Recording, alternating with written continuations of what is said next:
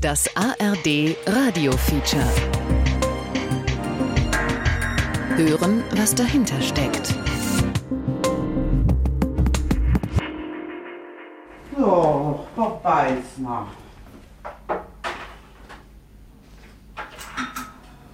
Hallo, Frau Beißner. Hallo. Bisschen Musik an. Frau Beißner liebt Seemannsmusik. Und dann lässt sie dann gleich die Augen aufmachen. Wo die Nordseewellen rauschen. Hallo. Hören Sie mal. Wände wehen und Schiffe gehen. Hallo. Kein Wind und keine Segel. Einmal aufstehen, ne? Einmal ein bisschen festhalten. So ein bisschen mit Po, ein bisschen nach hinten, ne? Da sitzen Sie besser. Oh, am, im Bett war eigentlich auch ganz schön. Guten Abend, liebe Mitbürgerinnen und Mitbürger. In wenigen Stunden beginnt das Osterfest. Draußen erblüht die Natur und wir sehnen uns hinaus ins Freie und zueinander, zu lieben Menschen, Familie und Freunden. So waren wir es gewohnt, so gehörte es dazu, doch dieses Jahr ist alles anders. Pflege ohne Nähe. Ein Feature über den Umgang mit Covid-19 in Altenheimen. Von Jens Schellhaas. Eine Seepartie ist toll. Singt dann auch manchmal wirklich mit. Macht so, oh, oh. Die Gitarre und das Meer. Einmal Ihre Medizin.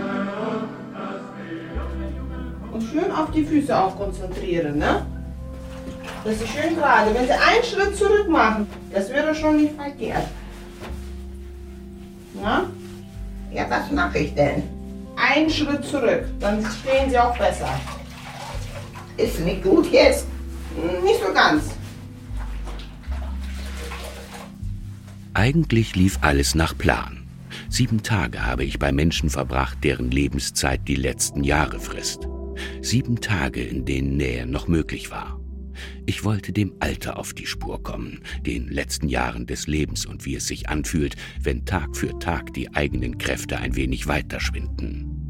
Deshalb war ich hier, lange vor meinem letzten Lebensabschnitt, im Stiftungsdorf Rönnebeck im Bremer Norden. Es ist Anfang März. Man, hat auch ein gewisses Zuhause. Nicht? Und, und dann, äh, und wissen Sie, und man weiß auch, wo man hingehört. Nicht? Ist das nicht schön, wenn man weiß, wo man hingehört? Und ich, ich jetzt zum Beispiel, ich, ich weiß es jetzt gar nicht. Wo sie hingehören. Ja. Ja, das verstehe Ich sehe wohl immer so hier welche laufen und so, aber was das für Menschen sind und, und so. Und die kommen mir alle so fremd vor und ich weiß, ich weiß es wirklich nicht. Das Ende des Lebens ist der Abschied von zu Hause, von der eigenen Mobilität durch den Tod der anderen, der Freunde und der Verwandten. Die Kräfte schwinden, müssen aber reichen, um die Last der Gebrechlichkeit zu tragen. Viele kämpfen mit der Einsamkeit. Aber es gibt Menschen, die ihnen helfen. Birgit Stamann und Elena Reimer sind zwei von 1,7 Millionen Pflegekräften in Deutschland. Hallo, da bin ich wieder. Wie schön. Na, wie geht's denn? Gut? Das ist schön. Oder geht's so? Marlies hat vorhin angerufen. Hm, sie hat gefragt, wie es Ihnen geht. Da ich, es geht so. Ja. Genau. Ja, wenn einer nicht schlafen, nicht einschlafen kann, dann überlegt man sich, was macht man denn da so? Dann singe ich mal. Vielleicht kommt sie zur Ruhe und schläft schneller ein. Dann singe ich ein Lied. Vielleicht weiß ich die Worte nicht. aber dann summle ich so ein bisschen.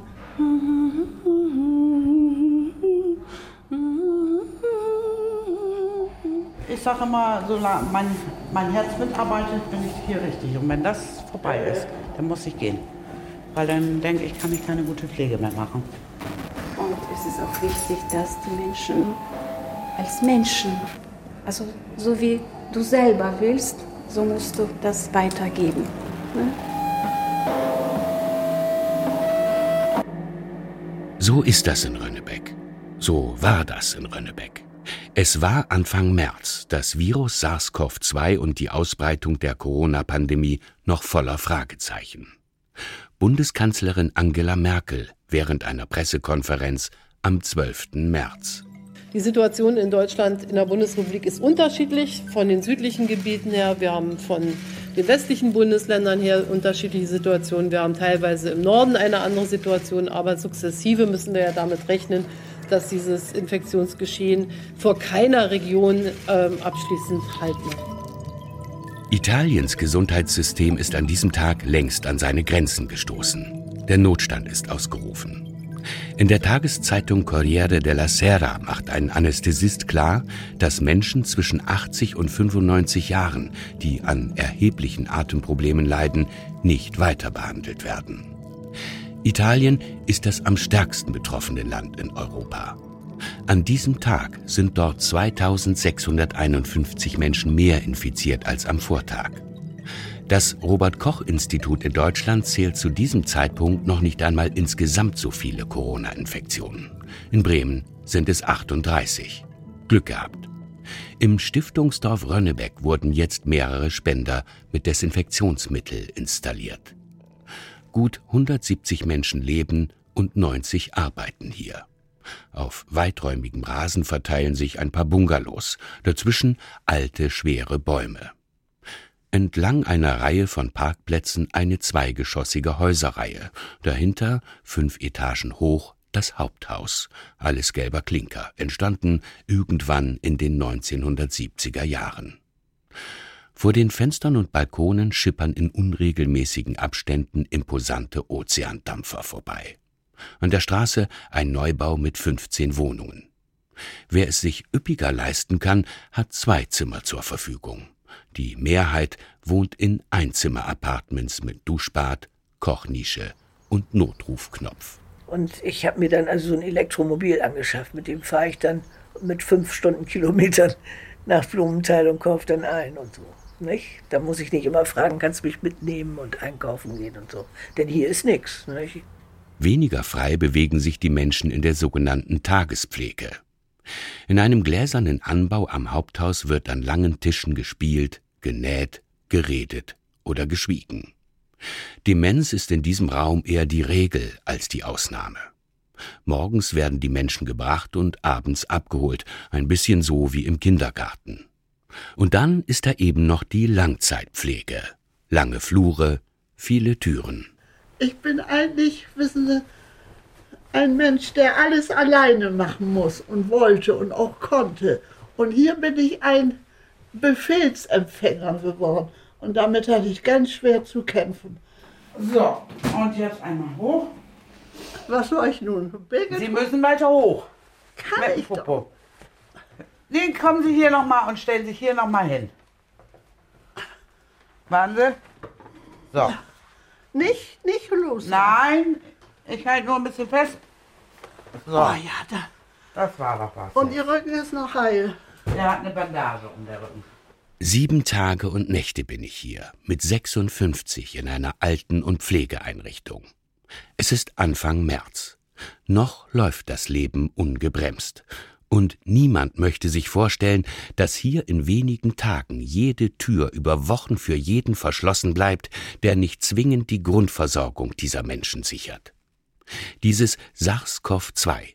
Plötzlich kam es so rasend schnell nach Deutschland. Am 11. März erklärt die Weltgesundheitsorganisation WHO die Ausbreitung des Virus zur Pandemie. Und Deutschland stehe erst am Anfang des Ausbruchs, heißt es am gleichen Tag mahnend aus dem Robert Koch Institut. Aber die Interviews über das Altern und den nahenden Tod fesseln mich in diesen Tagen in dieser abgeschiedenen kleinen Welt so sehr, dass ich vom Ernst der Lage erst während einer Arbeitsbesprechung von Koch Knut Hinz und Hausleiterin Annabel Karbe erfahre. Ich habe nichts. So außer, dass äh, gestern hat es das erste Altenheim erwischt, ne? Mit Corona Wo? in Süddeutschland. Ah ja. Und ähm, die machen das jetzt so, das Personal wird getestet und die dürfen dann auf direkten Wege nach Hause. Wenn wir betroffen sind, da meine Frau ja auch in einem anderen Altenheim arbeitet, brauche ich ein Gästezimmer. Das mhm. weiß ich so. Oder wenn meine Frau dann betroffen ist, dass wir uns ja nicht durchmischen. Also wir haben ja morgen die Kurzschulung für ja. alle, die im Haus sind, dass wir dann schon mal den Stand mitteilen. Ich kann mal kurz vorgreifen. Es gibt jetzt ja auch äh, ein, eine Arbeitsgruppe bei der Heimstiftung. Wir haben so einen Pandemieplan erarbeitet. Der wird auch ständig aktualisiert, weil es gibt ja täglich Neuigkeiten. Und da wird natürlich auch, wenn ein Haus betroffen sein wird, ein Krisenstab gebildet mit mhm. Leitungsteam, der Pflegedirektorin, im Hintergrund natürlich der gesamte Vorstand, Abteilung Qualität. Und dann wird sehr, sehr eng natürlich entschieden, wie müssen wir damit umgehen. Und wir haben ja hier auch räumliche Ressourcen, sollte das wirklich dahin kommen, dass äh, hier ein Teil des Personals übernachten muss, dann werden wir auch das hinkriegen. Aber das ist wirklich, sage ich mal, schon das Quarantäneszenario, wo es dann richtig kuschelig wird, Frau Warnke, ne? Ja. Ich freue mich schon. Alarmbereitschaft. Annabel Karbe, die Leiterin der Alten- und Pflegeeinrichtung in Bremen-Rönnebeck. Nach sieben Tagen verabschiede ich mich. Von ihr, vom Koch, von den Pflegekräften und von den Alten. Und dann darf niemand mehr rein. Kein Angehöriger, keine Friseurin, kein Fußpfleger, keine Physiotherapeutin. Ich darf nach Hause, zu meiner Familie. Ich wollte mich verabschieden. Ich fahre heute nach Hause. Haben Sie gehört? Ja. Ich fahre heute nach Hause. Ich wollte auf Wiedersehen sagen. Alles Gute für Sie, ne? Frau Wollny. Was denn? Was ist los? Ist nicht so leicht, ne? Hm? Was?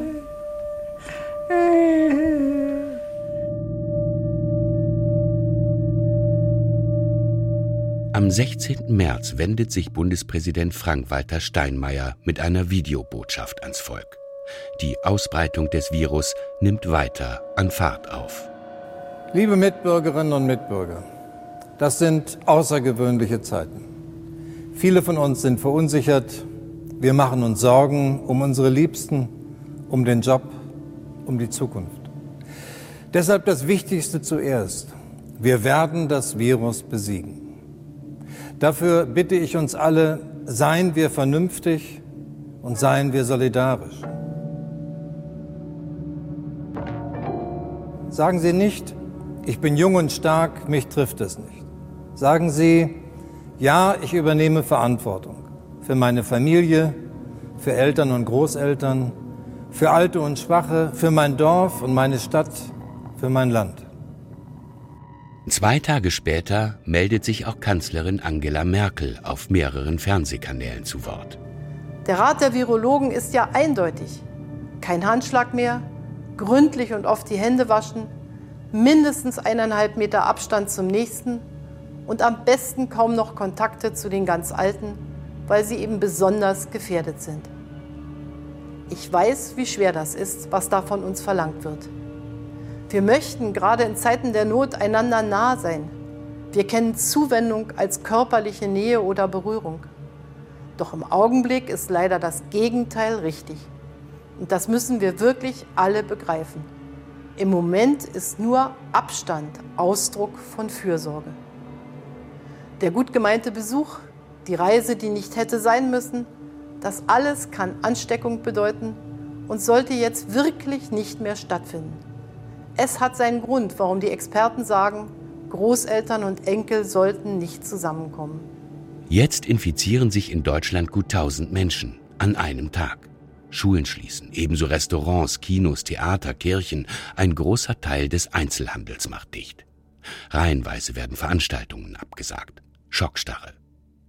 Bereits am 13. März wird eine Bewohnerin eines Pflegeheims in Wolfsburg positiv auf das Coronavirus getestet. Weitere 79 Bewohner sind ebenfalls infiziert.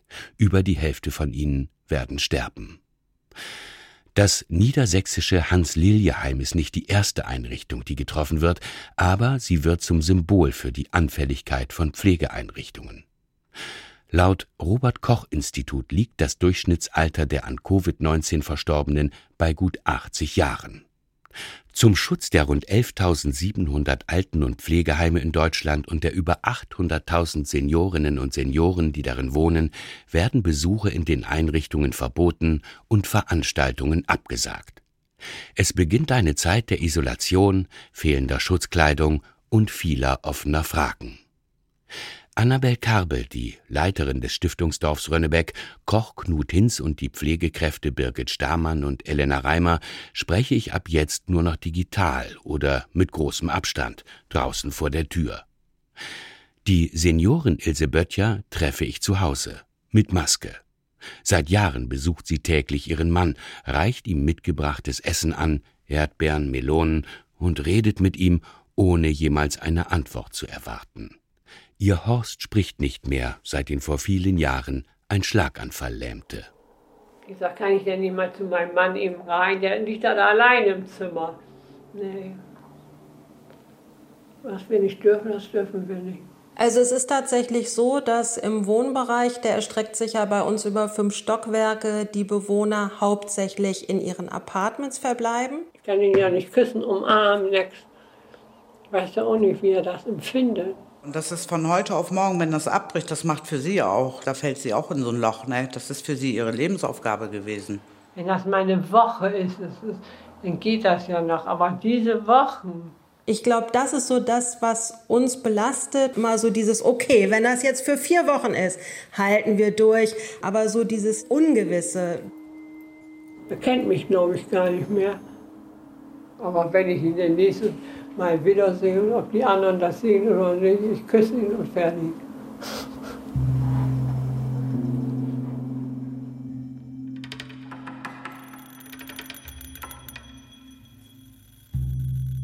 In Arztpraxen, Krankenhäusern und in Alten- und Pflegeeinrichtungen überall fehlt es an allem. Schutzkittel und Handschuhe, Atemschutzmasken und Desinfektionsmittel waren bislang leicht und günstig zu bekommen. Jetzt schießen ihre Preise auf dem Weltmarkt ins Uferlose. Sicher geglaubte Lieferungen verschwinden und keiner weiß wohin. Und erreicht eine kleine Menge dann doch ihren Bestimmungsort, werden die Lager für die Schutzausrüstung aus Angst vor Diebstahl geheim gehalten. Umso wichtiger wird die Abstandsregel. Aber Pflege ohne Nähe ist praktisch unmöglich. Ich nehme die Bewohner trotzdem in den Arm, weil das fehlt ihnen von den Angehörigen. Oder ich streiche denen auch die Hände und das im Job geht das ja gar nicht anders. Ich kann ja, wie soll ich sonst die Pflege machen und auch dieses Soziale, das geht gar nicht anders. Oder es gibt eine Bewohnerin, es, es, zeitlicherweise kann sie diese Maske nicht mehr sehen. Sie sagt ab und zu sogar, du Bestie, die kratzt, die beißt und äh, irgendwo sage ich Schluss. Ähm, Maske ab, erstmal sprechen, erstmal sprechen, hier bin ich. Wenn ich für mich zu Hause einkaufen gehe und die möchten was haben, dann bringe ich das mit.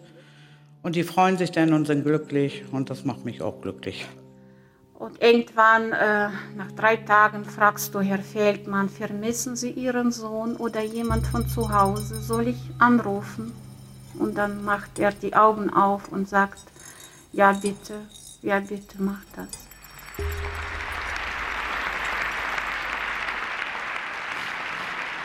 Vor allem gebührt unser Dank und unsere Anerkennung den Ärztinnen und Ärzten, Pflegekräften und den Gesundheits- und Sicherheitsbehörden, die täglich an die Grenzen ihrer Belastbarkeit gehen, sowie all denen,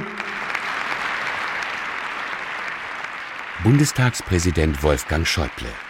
Am 23. März macht er die Pflegekräfte zu den neuen Helden des Alltags.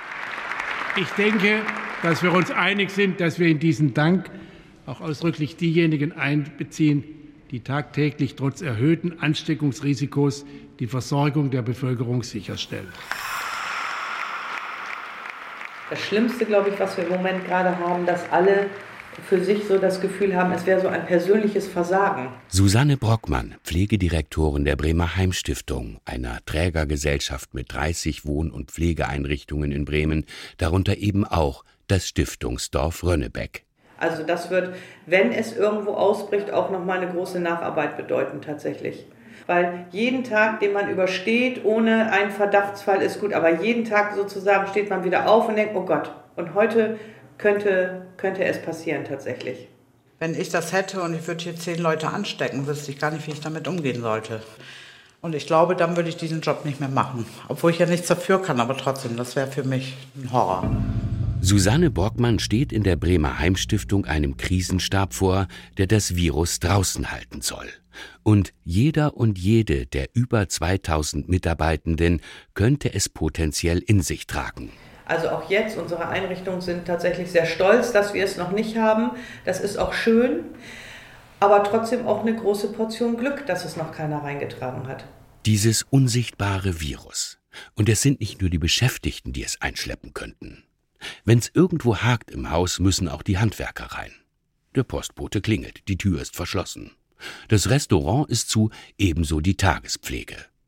Weil aber Deutschland keine Ausgangssperre verhängt, wie zum Beispiel Italien, Frankreich oder Spanien, dürfen zwar keine Besucher rein, aber die mobilen Bewohnerinnen und Bewohner können raus in den wohlmeinenden Frühling. Und einmal in der Woche kommt der rollende Supermarkt. Gestern Abend war der wieder da. Kommt er an, Viertel nach sechs, halb sieben, klingelt, wenn er um die Ecke kommt.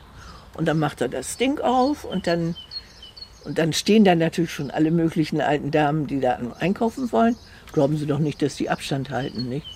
Manchmal bemühen sie sich ein bisschen, dann auch wieder nicht. Dann stehen sie da und wollen ihr Fleisch und Wurst und Käse und was weiß ich haben. Die unsichtbare Bedrohung, schwer überschaubar und schnell zu übersehen, hinter welchen und wie vielen Ecken sie überall lauern könnte. Auf jeden Fall, der rollende Supermarkt muss jetzt weiße Markierungen auslegen. Auf Abstand und mit Maske können sich die Alten aber kaum noch verstehen, da hilft oftmals nicht einmal das Hörgerät. Schweigen. Keine Konzerte, kein Kaffee und Kuchen im Restaurant, selbst das Aquarium mit den bunten Fischen wurde abgebaut. So wird die Pandemie selbst für die mobilen Seniorinnen und Senioren in dieser engen Welt des Stiftungsdorfs langsam zur Tortur. Frau Kabel, ich gucke hier gegen die grüne Wand, unsere Baumreihe vor der Weser. Ich gucke aus meinem Fenster und fühle mich wie im Gefängnis. Wenn die Seele zu sehr leiden muss, vor allem die der nicht mobilen Menschen auf den Pflegestationen, die nicht in den Garten können, um dort ihre Liebsten zu sehen, helfen in einigen Fällen Ausnahmen. Trotzdem Vorsicht. Ilse Böttcher darf ihren Mann in den Wochen der Isolation einmal in der Woche sehen. Er wird im Rollstuhl ins Erdgeschoss, ins Pausenzimmer der Pflegekräfte geschoben. Sie steht dann draußen am gekippten Fenster und sucht seinen Blick. Hin und wieder regnet es. Einmal hat er gelächelt, das eine Mal. Und die letzten zwei Mal hat er geschlafen. Aber ich weiß ja nicht, was in seinem Kopf durchgeht, aber mich erkennt. Anfang Mai die erste Lockerung. Einmal in der Woche darf jetzt ein Angehöriger für maximal 45 Minuten ins Haus. Ein Besuch in den Apartments ist weiterhin nicht erlaubt. Es wurde ein extra Raum hergerichtet. Zwischen zwei Tischen eine Plexiglasscheibe. Besucher und Bewohner tragen Mundschutz, Abstand. Essen und Trinken sind nicht erlaubt. Hände desinfizieren, registrieren, dann rein. Ich nicht. Carla Jeschkowski begegne ich draußen vor der Tür. Sie hat ihre Schwester besucht. Und wenn ich mit ihr spreche, dann kommt ja, nein, hm, ja, hm, ne, so. Es kommt kaum ein Satz von ihr. Und das ist neu. Ja, also das ist rapide jetzt. Und ja, der Besuch von Angehörigen, das, das sind sozusagen Mehrfachimpulse. Man hat einmal diese Vertrautheit, man hat den Bezug zum früheren Leben, der da drin ist. Man hat auch die Trauer, was man verloren hat, natürlich auch. Und wenn das wegfällt, dann äh, besteht natürlich die Gefahr, dass man so eine Einstellung entwickelt, es passiert nichts Gutes mehr. und man geht so ein bisschen in den inneren Abschied. Und ähm, ich würde eigentlich die Hypothese wagen, dass auch die Mortalität nicht nur durch Covid, ähm, sondern auch durch diese, durch diese Prozesse äh, verstärkt wird. Ja. Und was sie jetzt so an sich hat, ist, äh, sie weint dann gleich. Das war vorher nicht. Nein. Carla Jeschkowski nach ihrer Besuchszeit im Stiftungsdorf Rönnebeck und Alternsforscher Hans-Werner Wahl an der Uni Heidelberg. Nicht nur das Coronavirus selbst tötet, sagt er, sondern auch die daraus resultierende Isolation. Andreas Westerfellhaus, Christdemokrat und Pflegebeauftragter der Bundesregierung, stößt ins gleiche Horn. Wenn der vermeintliche Schutz der Pflegebedürftigen dazu führt, äh, dass jemand äh, stirbt, weil er nicht mehr isst, er trinkt, weil er in die Verzweiflung geht, in die Vereinsamung, dann habe ich das Gegenteil mit dem erreicht. Und das ist der Spagat, auf dem ich gehe, gar keine Frage. Es ist alles so anders, sagt sie immer. So durcheinander. Sie meint, es ist alles durcheinander.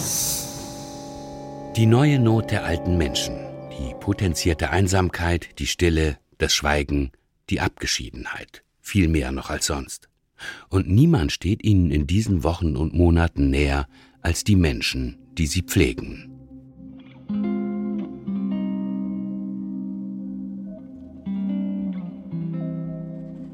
Herr Feldmann äh, zieht sich zurück.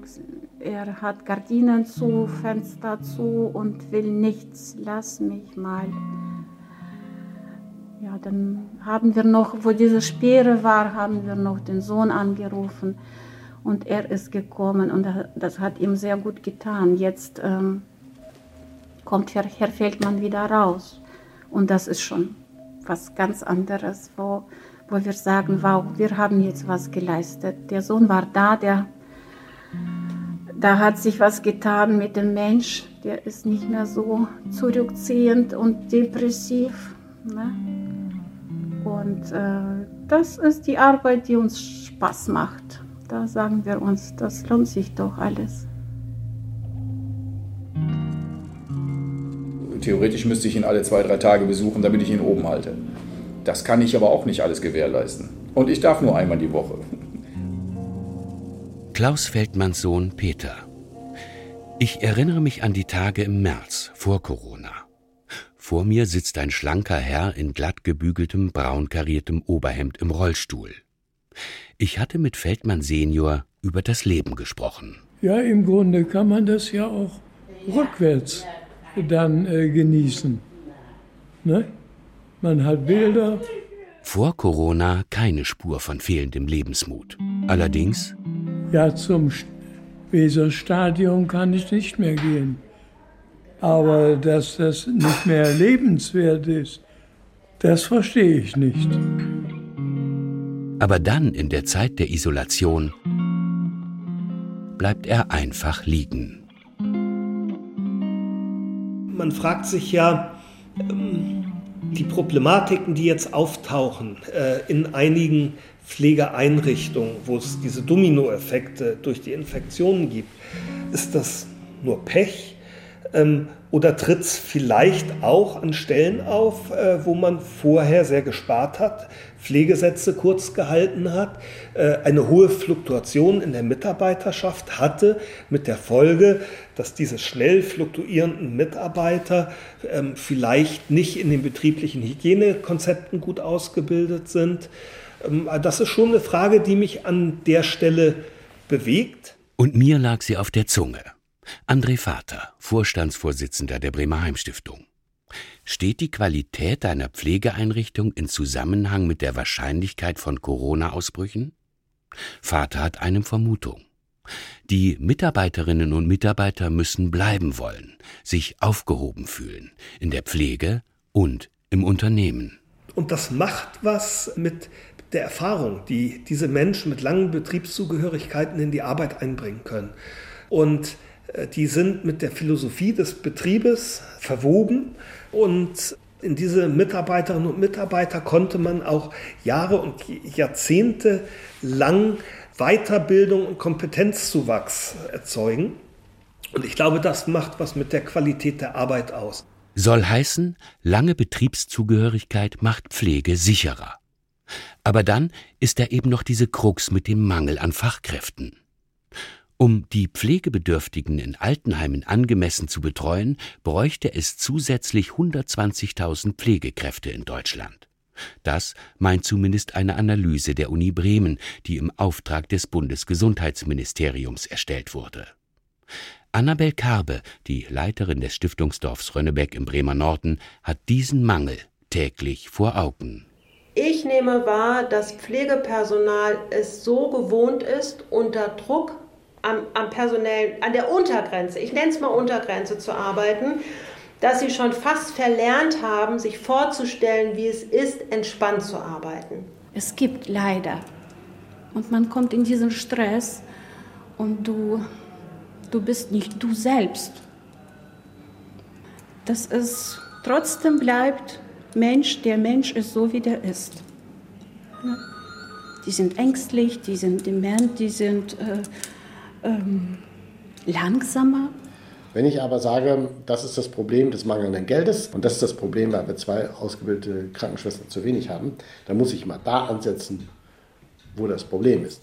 Und dazu gehört zum Beispiel, dass die Vergütung auch tarifgebunden sein sollte. Eine Prämie kann nur eine einmalige Anerkennung sein. Äh, wir brauchen eine vernünftige tarifliche Finanzierung auf Dauer. Für alle. Reha-Einrichtungen in den Krankenhäusern, in den Altenpflegeeinrichtungen, denn wir brauchen sie alle, alle. Wenn wir in der Altenpflege schlechter bezahlen als in den Krankenhäusern, dann gehen die Menschen dorthin, wo sie besser bezahlt werden. Aber was machen wir dann mit der Altenpflege? Andreas Westerfellhaus, der Pflegebeauftragte der Bundesregierung. Tarife bringen also Jobs in der Pflege. Verstanden. Und wenn man unter solchen Bedingungen arbeiten kann, ist die Wahrscheinlichkeit eines schwierigen Geschehens, glaube ich, niedriger, als wenn das auf einer weniger festen Basis steht und äh, Mitarbeiter nur relativ kurz äh, im Unternehmen sind und, und, wenig Loyalität zum Unternehmen und zu ihrem Haus auch aufbauen. Ich, ich glaube schon, dass das einen äh, sehr großen Unterschied machen kann. Einmütigkeit unter allen Beteiligten. Keine Differenzen zwischen der Chefin vor Ort, Annabel Karbe, dem Unternehmenslenker André Vater und dem Vertreter aus der Bundesregierung Andreas Westerfellhaus. Seinen Schuldspruch wird er später abfeuern. Zunächst heißt es, Qualität geht nicht mit Prämie, einmalig und steuerfrei. Qualität geht nur mit dauerhafter, angemessener Bezahlung und mit einer guten Aus- und Weiterbildung. Das ist besonders Pflegedirektorin Susanne Brockmann wichtig. Und gar nichts davon würde ich halten, wenn, das haben wir ja immer mal wieder, wenn es um den Fachkraftmangel geht, dass gesagt wird, naja, wenn man äh, nur lange genug arbeitslos war, jeder kann in der Pflege arbeiten. Und das kann man eben nicht. Es, es bedarf einer besonderen menschlichen Empathie. Das ist erstmal die Grundvoraussetzung, finde ich. Und wenn man wirklich die Fachkraftausbildung anstrebt, die ist auch schon enorm anspruchsvoll. Also das ist nicht mal ebenso gemacht und jeder kann Altenpflege. Bleibt festzuhalten, mit Qualität und zunehmender Sicherheit wäre möglicherweise sogar die Isolation der alten Menschen schneller zurückzunehmen. Das meint zumindest der Pflegebeauftragte der Bundesregierung Andreas Westerfellhaus. Wenn Organisationsmängel da sind, weil jemand kein Desinfektionsmittel verschafft oder weil er seinen Mitarbeitern nicht erklärt, wie die Abläufe sind, das meine ich nicht. Aber wenn die Regeln klar sind, dann muss mit Rückendeckung auch der Kommunen und der Kreise und der Aufsichtsbehörden das möglich sein im Sinne der Menschen. Ich glaube, wir stehen jetzt an einer Wegscheide. Schon in der Krise zeigen sich die beiden Richtungen, die wir nehmen können. Entweder jeder für sich, Ellbogen raus, hamstern und die eigenen Schäfchen ins Trockene bringen, oder bleibt das neu erwachte Engagement für den anderen, für die Gesellschaft? Bleibt die geradezu explodierende Kreativität und Hilfsbereitschaft? Mehr noch, erinnern wir uns auch nach der Krise noch, was unverzichtbare Arbeit in der Pflege, in der Versorgung, in den sozialen Berufen, in Kitas und Schulen, was sie uns wirklich wert sein muss? Zeigen wird es sich ja, wenn es die nächsten Tarifrunden gibt, wo verhandelt wird über Vergütung. Äh, zeigen wird es sich auch, wenn es die nächste Runde der Pflegesatzverhandlungen mit Kostenträgern gibt, wie die Arbeit dann letztlich bewertet wird. Ich habe schon eine Fantasie, wie das aussehen wird, äh, aber man, man wird schauen müssen. Nämlich Ihre Fantasie? Naja, bis, bisher ist es so, dass man versucht, das System mit so wenig Geld wie möglich auszustatten. Und warum es da jetzt zu einer grundsätzlichen Trendumkehr kommen soll, ähm, ist, ist noch nicht zu sehen. Wobei auch da muss man natürlich sagen, die meisten Pflegekräfte sind nicht gewerkschaftlich organisiert, sondern eher die wenigsten. Und ähm, man müsste einen Weg finden, um im Dialog zu bleiben, um tatsächlich vielleicht auch nochmal auszuloten, was wäre denn eine gute Bezahlung, die Menschen dazu locken würde, in die Pflege zu kommen wenn die Berufsgruppe mit 1,2, 1,4 Millionen es gelernt hätte, selbst mehr Solidarität auf die Straße zu bringen, um miteinander sich solidarisch zu erklären über Berufsverbände, über Gewerkschaften oder über Pflegekammern, wären wir ein ganzes Stück weiter. Also wenn die Berufsgruppe muss auch das Heft des Handelns selbst in die Hand nehmen und nicht nur nach Politik rufen, sondern auch gemeinsam dafür eintreten, dass die Situation besser wird. Politik braucht auch einen Sparingspartner, der ihr gegenüber sitzt und sagt, Leute, nur so geht's weiter. Da ist er, Andreas Westerfellhaus und sein Schuldspruch. Und Susanne Brockmann, Pflegedirektorin bei der Bremer Heimstiftung, hatte ihn selbst in den Raum geworfen. Westerfellhaus will Kontra, Gegenwind. Die Politik muss hellhörig werden, auch über Corona hinaus. Aber die Pflegenden wehren sich nicht, sagt er. Sie müssen sich organisieren und den Mund aufmachen. Und die neuen Heldinnen und Helden der Krise? Was sagt zum Beispiel Elena Reimer? Natürlich, Geld braucht jeder. Ne? Ich ähm, bin auch dankbar, dass es so geschätzt wird. Aber eigentlich mache ich das, weil ich diesen Beruf ausgesucht habe und nicht, weil äh, das gut bezahlt wird oder noch irgendwas.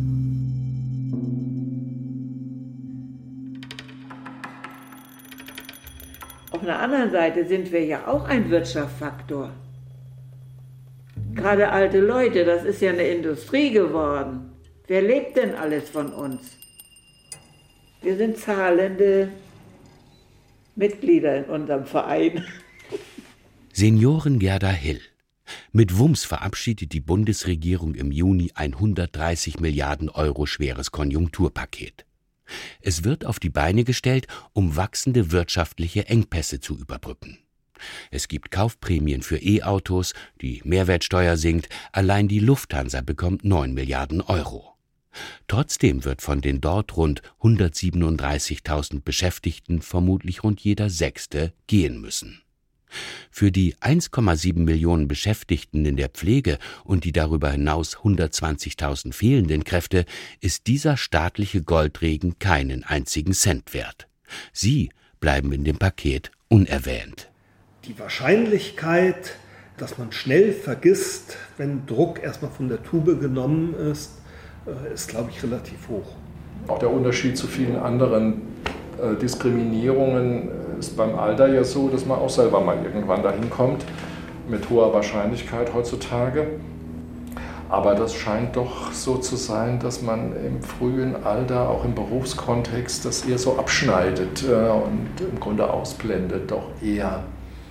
Keine Illusion, zumindest nicht beim Chef der Bremer Heimstiftung André Vater. Und auch nicht beim Alternsforscher Hans-Werner Wahl. Wer mitten im Berufsleben steht, will nicht ans Lebensende denken und erst recht nicht dafür zahlen müssen, sagt er. Aber seit Juli gibt es immerhin ein paar Cent mehr Mindestlohn für die Hilfskräfte in der Pflege. Und es gibt weitere Lockerungen der Corona-Beschränkungen. Jetzt darf die Besuchsperson wöchentlich eine andere sein. Die tägliche Besuchszeit wird auf zwei Stunden verlängert. Das Besuchszimmer mit der Plexiglasscheibe ist obsolet, aber weiterhin gilt keine Küsse, keine Umarmungen, Mund-Nasenschutz für die Besucher und Abstand halten. Zumindest darf nun wieder mitgebrachtes Essen verzehrt werden. Ein bisschen ist das Leben wieder wie früher. Und Ilse Böttcher sitzt nun wieder jeden Nachmittag am Bett ihres Mannes. Das ist Schokoladen-Mango-Torte. Schmeckt gut, ne? Du, schmeckt gut. Schmeckt gut die Torte. Ja? Ja. Diese erste Phase Corona war ja wie so eine Schockerfahrung. Wir mussten radikal reagieren. Und jetzt lernt die ganze Gesellschaft und natürlich auch wir im Rückblick, Was haben wir gemacht? Was war notwendig? Was war vielleicht auch übertrieben? Ich glaube schon, wenn in einer zeitlichen Nähe jetzt eine zweite Welle käme, dass man darauf anders reagieren kann, dass Versorgung mit diesen Schutzmitteln einfacher sein wird. Und dann wird diese große Distanz zwischen den Menschen wahrscheinlich auch nicht nötig sein. Ja, sonst passiert das, das ist der ganze Rattenschwanz, der da hinterherkommt, der so wichtig ist, äh, wenn es natürlich am Ende auch um ein menschenwürdiges Lebensende dann geht. Ne? Aber noch immer isolieren viele Alten- und Pflegeheime aus Vorsicht ihre Bewohnerinnen und Bewohner weiterhin von Familie und Außenwelt. Mein Walter, der wohnt doch im Lobengang. Und der durfte, der durfte nicht hierher kommen. Draußen auf der Terrasse, auf Abstand. Und meine Kinder durften auch nicht kommen. Ich, ja praktisch war das hier ja kein Zutritt. Und diese Sorge um die Familie, ne? wenn das wirklich jetzt Corona ist, dann bringst du das äh, nach Hause und du hast zu Hause kleines Kind, pflegebedürftige Eltern und wenn kleines Kind nicht ins Kindergarten geht, dann ist alles vergessen. Dann kannst du nicht zur Arbeit, dann musst du zu Hause bleiben und deine Eltern, pflegebedürftige Eltern, wie kommst du dahin?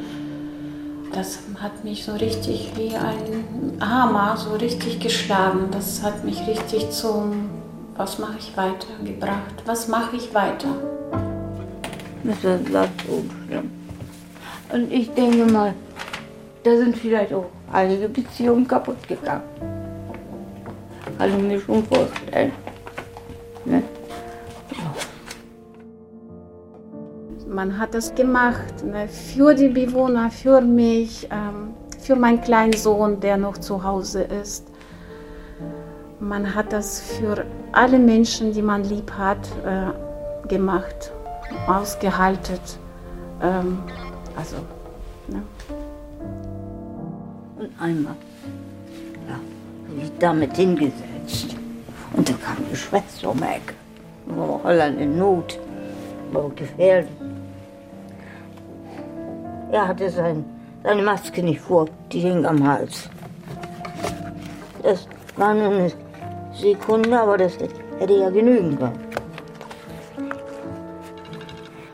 Aber die Maske, das ist wie eine Wand hier zwischen ähm, uns. Ne? Wie so, wie, wie, ich fühle mich wie ein Fisch ohne Wasser.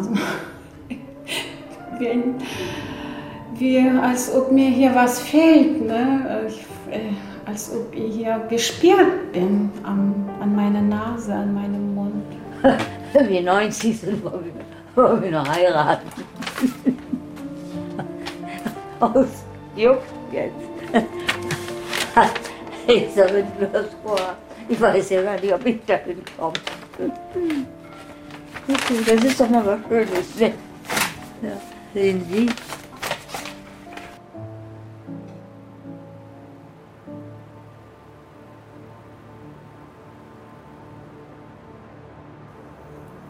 Deutschland hat ein exzellentes Gesundheitssystem, vielleicht eines der besten der Welt.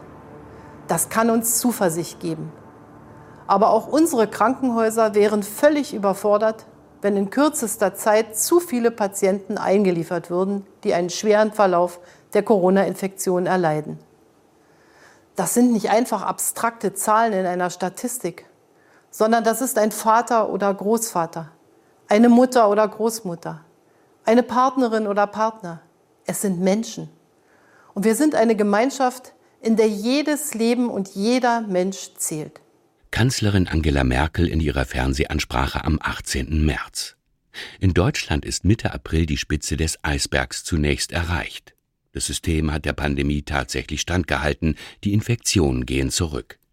Aber weltweit steigen die Zahlen immer weiter. In den USA beispielsweise sterben bis Ende Juli mehr als 150.000 Menschen an den Folgen der Corona-Erkrankung, knapp viereinhalb Millionen haben sich infiziert. Aber dann steigen auch die Zahlen in Deutschland wieder an.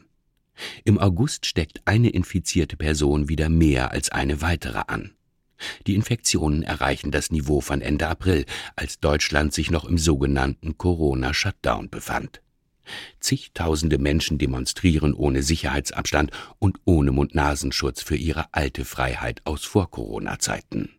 Viele verreisen, viele feiern, viele pfeifen auf die Corona-Beschränkungen. Anfang September sinkt die Zahl der täglichen Infektionen wieder, doch für den Herbst sagen viele Experten eine weitere Ausbreitung der Pandemie voraus. Und insoweit müssen wir abwägen, ich sage es Ihnen mal ganz brutal, wir retten in Deutschland möglicherweise Menschen, die in einem halben Jahr sowieso tot wären, aufgrund ihres Alters und ihrer Vorerkrankungen. Aber die weltweiten Zerstörungen der Weltwirtschaft sorgen nach Einschätzung der UNO dafür, dass der daraus entstehende Armutsschock dieses Jahr eine Million Kinder zusätzlich das Leben kostet. Das war Tübingens grüner Oberbürgermeister Boris Palmer Ende April. Er hatte angeregt, alte Menschen und Risikogruppen in strenger Quarantäne weiter zu isolieren, um das gesellschaftliche Leben vor allem aus volkswirtschaftlichen Gründen wieder auf Touren zu bringen. Der anschließende Aufschrei war groß und kam auch von Palmers Parteikolleginnen und Kollegen. Ich frage Senioren Gerda Hill. Wessen Leben ist am Ende mehr wert. Ich weiß nicht, ich könnte gar nicht leben mit dem Gedanken hinterher. Ich überlebe und sie nicht, weil ich den Sauerstoffapparat gekriegt habe und sie nicht. Dann könnte ich hinterher nicht mehr zur Ruhe kommen. Die Aufmerksamkeit und der Schutz der Älteren unter uns entscheiden über die Menschlichkeit unseres ganzen Landes. Gerda Hill würde am Ende ihr Leben geben. Aber es ist ihre ganz persönliche Entscheidung. Im kommenden Jahr wird sie 90. Ich bin doch sowieso einmal pusten und dann. Wie uns kann ja eigentlich, uns Alten, ab einem gewissen Alter so, kann ja nicht mehr viel passieren, außer sterben. Trotzdem geht sie mit dem Bundespräsidenten überein. Aufmerksamkeit und Schutz entscheiden über die Menschlichkeit in diesem Land. Wenn Sie jetzt eine Gruppe da äh, sterben lassen, das ist Euthanasie. Hatten wir schon. Unwertes Leben. Alte Leute, kranke Leute. Und das ist Gerda Hills großer Unterschied. Selbstbestimmt sterben für ein jüngeres Leben ja. Aber eine Gruppe Menschen grundsätzlich aus der Gesellschaft auszuschließen, ist für sie undenkbar. Zu nah ist ihr die Erinnerung an die Herrschaft der Nationalsozialisten in Deutschland. Aber was sagen Politik und Wissenschaft? Andreas Westerfellhaus, Pflegebeauftragter der Bundesregierung und Alternsforscher Hans-Werner Wahl. Alter kann überhaupt keine Grundlage sein, solche Entscheidungen zu treffen, weil 80 ist nicht 80. Aber eines weiß ich auch, dass diese Diskussion bei älteren Menschen jedenfalls ziemlich viel Schrecken ausgelöst hat. Also diese Diskussion um Alterstriagierung und um äh, wahrscheinlich kriege ich dann sowieso kein Gerät mehr, wenn ich krank werde hat polarisiert auch zwischen den Generationen oder zwischen denen, die Recht zu leben haben und denen, die im Grunde schon in der Auslaufphase sind. Und solche Dinge, denke ich, einfach tun Gesellschaften nie gut. Verfluchtes Virus. Doch Deutschland ist bislang weit um eine Triage herumgekommen, um die Frage, wer leben darf und wer sterben muss. Die Kapazitäten in den Krankenhäusern haben ausgereicht, die Infektionszahlen sind bislang nicht explodiert. Aber in vielen anderen Ländern zwingt die Corona-Pandemie die Gesundheitssysteme in die Knie. In der italienischen Lombardei starben nach Angaben der Zeitung Il Fatto Quotidiano neun von zehn Corona-Patienten in Krankenhäusern, weil es keine Intensivbetten mehr gab. Viele Nationen hatten oder haben mit ähnlichen Engpässen zu kämpfen. Frankreich, die USA, Brasilien, Bolivien und so viele mehr. Wir wollten das alle nicht, aber es kam. Und zufällig war ich hier, im Stiftungsdorf Rönnebeck, einem Alten- und Pflegeheim im Bremer Norden. Ich wollte dem Alter auf die Spur kommen, den letzten Jahren des Lebens und wie es sich anfühlt, wenn Tag für Tag ein Stück der eigenen Kräfte schwindet. Nicht so leicht, ne? Hm? Was? Sie möchten und es geht nicht, ne?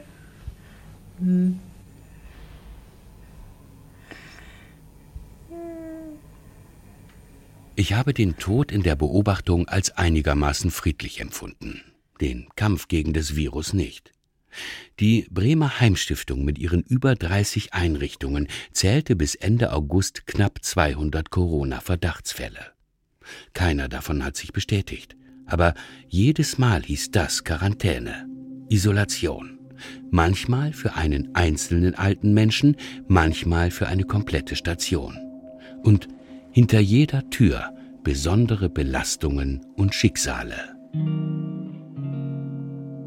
Wenn da kommt so wie, äh, bald kommt neue Welle, Corona-Welle, das, das ist wie so ein Stein in, ins äh, Herz. Ne? Das ist so wie hier, oh nee, oh nee, bitte nicht, bitte nicht. Ich kann ihn ja nicht küssen, umarmen, nichts. Ich weiß ja auch nicht, wie er das empfindet. Er kann ja nicht reden, das ist es ja. Hören kann er gut. Vielleicht ist der Zustand jetzt auch schlechter geworden, wo ich nicht mehr gekommen bin. Wie soll man Pflege machen, wenn der Mensch soll sich hier wohlfühlen? Ich kann doch nicht nur hingehen, ihm waschen und das war's dann. Und Abstand, zwei Meter, das geht bei uns gar nicht mit dem Bewohner. Das, das kann nicht gehen. Und die Fußpflegerin konnte nicht kommen. Es gab kein Turnen mehr. Frau Wagner, die Akkordeon gespielt hat, für uns konnte nicht kommen. Das ist alles entfallen. Vorne im Flur gab es alle 14 Tage oder jede Woche selbstgebackene Waffeln. Die haben die jungen Mädchen gebacken. Ist entfallen. Ja, so ist es gelaufen. Ich habe ja noch nie solche Vorschriften ausführen müssen. Also Gefängniswärterin ist ja vergleichbar. So, noch einmal Augen salben, damit Ihre Augen nicht so austrocknen. Ne? So. Schlafen Sie gut? Gute Nacht. Gute Nacht.